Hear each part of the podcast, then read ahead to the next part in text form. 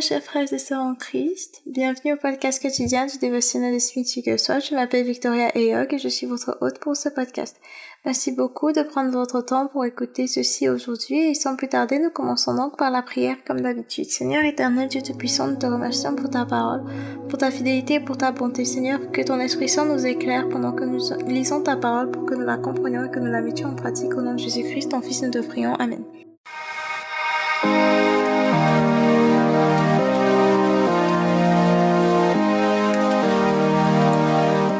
Le titre de l'enseignement d'aujourd'hui, c'est l'avantage de l'épée flamboyante. L'avantage de l'épée flamboyante.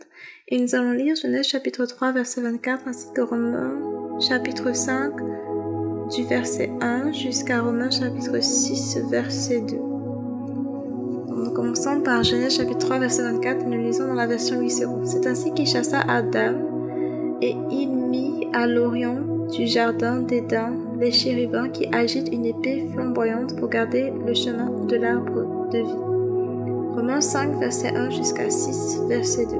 Étant donc justifiés par la foi, nous avons la paix avec Dieu par notre Seigneur Jésus-Christ, à qui nous devons d'avoir eu par la foi accès à cette grâce dans laquelle nous demeurons fermes et nous nous glorifions dans l'espérance de la gloire de Dieu. Bien plus, nous nous glorifions même des afflictions, sachant que l'affliction produit la persévérance, la persévérance, la victoire dans l'épreuve et cette victoire, l'espérance. Or, l'espérance ne trompe point parce que l'amour de Dieu est répandu dans nos cœurs par le Saint-Esprit qui nous a été donné. Car lorsque nous étions encore sans force, Christ autant marqué est mort pour des impies. À peine mourrait-on pour un juste, quelqu'un peut-être mourrait-il pour un homme de bien. Mais Dieu prouve son amour envers nous en ce que lorsque nous étions encore des pécheurs, Christ est mort pour nous. À plus forte raison donc, maintenant que nous sommes justifiés par son sang, serons-nous sauvés par lui de la colère?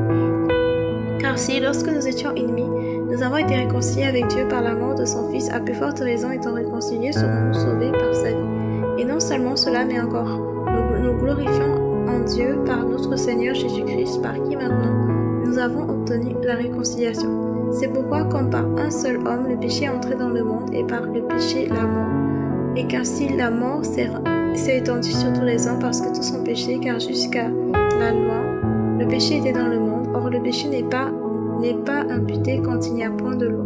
Cependant, la mort a régné depuis Adam jusqu'à Moïse, même sur ceux qui n'avaient pas péché par une transgression semblable à celle d'Adam, lequel est la figure de celui qui devait venir. Mais il n'en est pas du don gratuit comme de l'offense, car si par l'offense d'un seul il en est beaucoup qui sont morts, à plus forte raison, la grâce de Dieu et le don de la grâce venant d'un seul homme, Jésus-Christ, ont-ils été abondamment répandus sur beaucoup. Et il n'en est pas du don comme de ce qui est arrivé par un seul qui a péché, car c'est après une seule offense que le jugement est devenu condamnation, tandis que le don gratuit devient justification après plusieurs offenses. Si par l'offense d'un seul, la mort a régné par lui seul, à plus forte raison ceux qui reçoivent l'abondance de la grâce et du don de la justice régneront-ils dans la vie par Jésus-Christ lui seul. Ainsi donc, comme par une seule offense la condamnation est atteinte tous les hommes, de même, par un seul acte de justice, la justification qui donne la vie s'étend à tous les hommes. Car comme par la désobéissance d'un seul homme, beaucoup ont été rendus pécheurs, de même par l'obéissance d'un seul, beaucoup seront rendus justes. Or, la loi intervenue pour que l'offense abondât, mais là où le péché a abondé, la grâce a surabondé, afin que comme le péché a régné par la mort, ainsi la grâce régna par la justice pour la vie éternelle par Jésus-Christ notre Seigneur. Que dirons-nous donc? Demeurerions-nous dans le péché afin que la grâce abonde. Loin de là, nous sommes morts au péché, comment vivrons-nous encore dans le péché?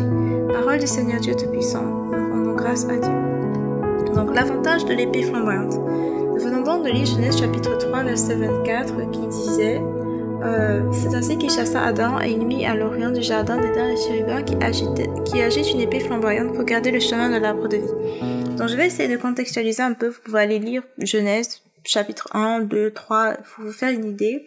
Donc Dieu crée la terre, Dieu crée l'homme, Dieu crée euh, l'homme, le met dans le jardin d'Éden, Dieu lui crée une épouse, Ève, une épouse, enfin plusieurs, juste pour rappeler comment c'était fait à la création et que la volonté de Dieu c'était un mariage monogame. Euh, je sais pas pour qui j'ai dit ça, mais j'espère que ça va édifier la personne qui va écouter ceci.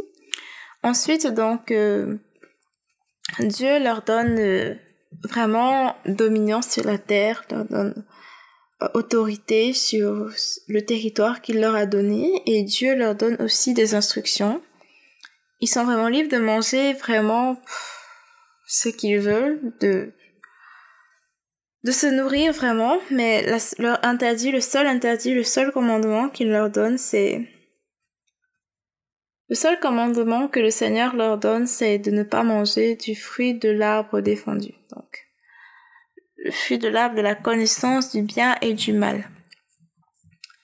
Et il leur dit précisément que quand ils vont en manger, ils mourront. Voilà donc que euh, Ève est séduite et elle est séduite par le diable, elle en mange, Adam en mange aussi.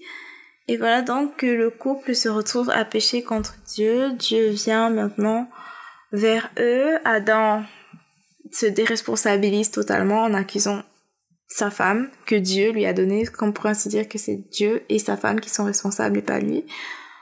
Bref, en gros, il mérite la punition. Déjà, au moment où ils ont commis ce péché, ils sont morts, pas physiquement, mais spirituellement. Et ensuite, maintenant, ils auraient pu être tentés de manger le fruit de l'arbre de vie, parce que l'arbre de vie donne en fait accès à la vie éternelle. Euh, ça veut dire que Dieu, mais Dieu est tellement bon qu'il ne voulait pas que l'être humain vive pour l'éternité, genre, dans cet état-là, l'état de, cet état de péché. Euh, c'est pour ça que plus tard il envoie, et à ce moment il avait même déjà fait sa promesse, mais plus tard il envoie Jésus pour, pour pouvoir en fait euh, nous délivrer de la nature de péché, pour pouvoir nous redonner la vie, nous donner la vie en Christ, de telle sorte que maintenant, quand nous aurons persévéré jusqu'à la fin, ça c'est Apocalypse chapitre 2 verset 27, nous aurons droit à l'arbre de vie. Et à ce moment-là, effectivement, ce sera euh, ce sera une grâce de vivre vraiment pour l'éternité dans cet état dans lequel on sera à ce moment-là, parce que ce sera un état vraiment libre du péché, un état de vie, et pas l'état dans lequel Adam et Ève étaient ou l'état dans lequel l'homme déchu est. Donc c'est un acte de bonté du Seigneur de ne pas vouloir qu'il mange de l'arbre de vie dans cet état-là. Euh, Maintenant, on parle ici de l'épée flamboyante. J'ai fait quelques petites recherches histoire de comprendre ce que c'est et donc je vais vous lire ici un peu le résultat des recherches que j'ai faites. Donc l'épée flamboyante symbolise le jugement de Dieu sur l'homme pour quelconque homme ou quiconque essaierait d'obtenir la vie éternelle à travers ses propres moyens, ses propres efforts. Euh, quand l'homme a péché contre Dieu, je dis homme avec grand H, il n'était donc plus possible pour l'homme avec grand H, l'être humain, d'avoir la vie éternelle. Euh, et donc, euh, il n'était plus possible pour l'homme de marcher de façon juste, de façon droite.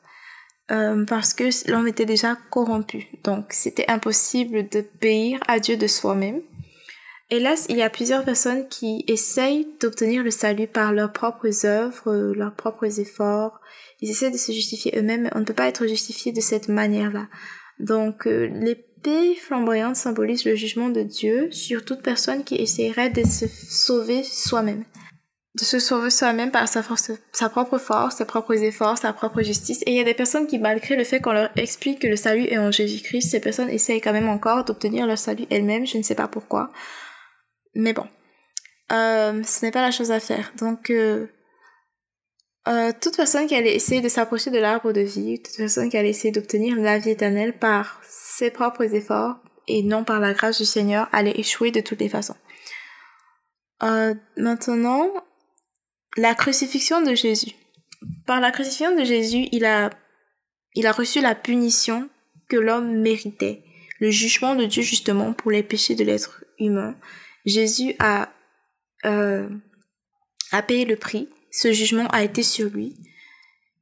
Et d'après ce que j'ai lu, ça c'est pas écrit dans la Bible, donc c'est juste le fruit de mes recherches. Dans les théologiens, je sais pas si c'est comme ça qu'on dit ça. Donc ils spéculent que euh, que l'épée flamboyante n'est plus ne garde plus l'arbre de vie en ce moment, mais que euh, et Smith Wigglesworth, lui, spécule, enfin c'est ce qu'il a écrit dans le dévotionnel, que l'épée flamboyante protège maintenant le chrétien. L'épée flamboyante protège maintenant le chrétien du diable, des attaques de l'ennemi, de toutes les attaques du diable, les attaques des forces sataniques et tout. Cette épée flamboyante nous protège maintenant pour que euh, pour que l'ennemi ne puisse pas euh, nous atteindre. Et maintenant, donc, pour ce qui est de l'arbre de vie, nous aurons effectivement, comme euh, Apocalypse chapitre 2 verset 7 le dit, accès à l'arbre de vie pour ceux qui auront persévéré jusqu'à la fin. Nous mangerons du fruit de l'arbre de vie. Donc, euh, là, ce qui est à retenir ici, c'est que dans Dieu nous protège, Dieu a mis des mécanismes en place pour pouvoir nous protéger. C'est en fait ici l'avantage de de l'épée flamboyante, c'est que elle nous donne la protection divine du Seigneur. Ensuite, on doit savoir que rien ne peut nous séparer de l'amour de Dieu. Il nous protège, il nous garde vraiment. Je sais que certaines personnes parfois se disent que que certaines personnes peuvent les attaquer, leur faire du mal, les détruire et tout, mais ces versets sont bien pour nous rappeler que ça c'est Romains chapitre 8 du verset euh, ça c'est Romains chapitre 8 verset 20 les derniers versets verset 38 comme ça euh, rien ne peut nous séparer de l'amour de Dieu, même pas les êtres humains. Vraiment, rien, rien, rien, rien ne peut nous séparer de l'amour de Dieu. Et c'est quelque chose que nous devons euh, garder en tête, que nous sommes protégés, nous sommes gardés, nous sommes protégés, nous sommes... Euh, bref, le Seigneur nous protège. C'est quelque chose qu'on doit avoir en tête.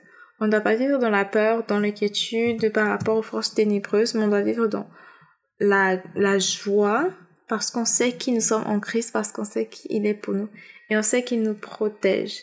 Donc ça c'est Romains chapitre 8, 38 à 39, car j'ai l'assurance que ni la mort, ni la vie, ni les anges, ni les dominations, ni les choses présentes, ni les choses à venir, ni les puissances, ni la hauteur, ni la profondeur, ni aucune autre créature ne pourra nous séparer de l'amour de Dieu manifesté en Jésus-Christ notre Seigneur. Donc aucune créature ne pourra vous séparer de l'amour du Seigneur. Gardez cela en tête et sachez que vous êtes protégés par le Seigneur en tout temps. Je clôture avec cette citation de Smith Wigglesworth. Parmi les persécutés, on trouve ceux qui sont les plus mûrs, les plus saints, les plus purs, les plus sincères, ceux qui sont le plus remplis de l'ordre divin. Parmi les persécutés, on trouve ceux qui sont les plus, les plus mûrs, les plus purs, les plus saints, les plus sincères, ceux qui sont le plus remplis de l'ordre divin. Alors nous prions.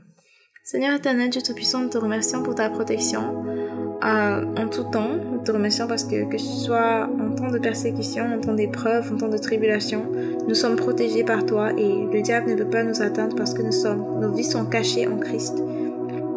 Nous sommes couverts et protégés et nous te remercions pour cela parce que nous n'avons vraiment rien à craindre parce que c'est toi qui nous défends et c'est toi qui nous protèges et tu es notre bouclier. Merci Seigneur pour cela.